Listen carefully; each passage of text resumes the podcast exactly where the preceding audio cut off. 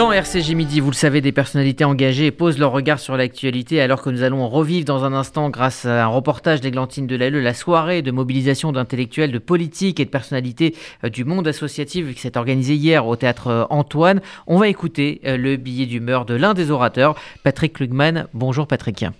Bonjour Rudy. Quand tout est compliqué en Europe, tout est simple pour l'Europe. Cela arrive une fois par vie. Ce moment que l'on ne choisit pas et qui vous saisit par le col. La guerre en Ukraine nous explose à la figure. Le temps n'est plus de se demander, ni d'hésiter, car à force d'hésiter, il n'y a plus de temps du tout.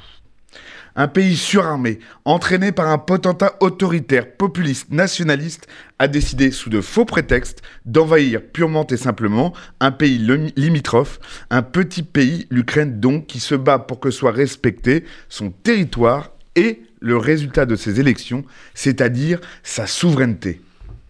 Qu'en disons-nous?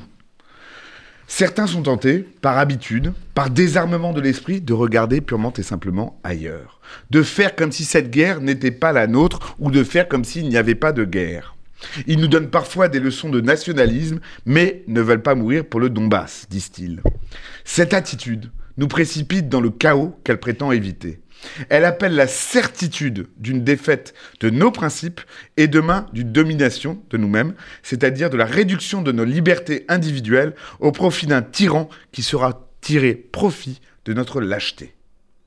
Vladimir Zelensky, le président ukrainien, depuis son bancaire, a demandé une chose simple et essentielle. Sur une simple feuille de papier, il a déclaré demander son adhésion immédiate à l'Union européenne. Cela ressemble à un appel de détresse. C'en est un.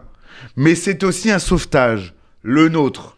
L'Ukraine sera pour l'Europe notre tombeau ou notre chance. L'Europe, oui, peut sauver l'Ukraine. Mais l'Ukraine peut aussi, sans doute, sauver l'honneur de l'Europe.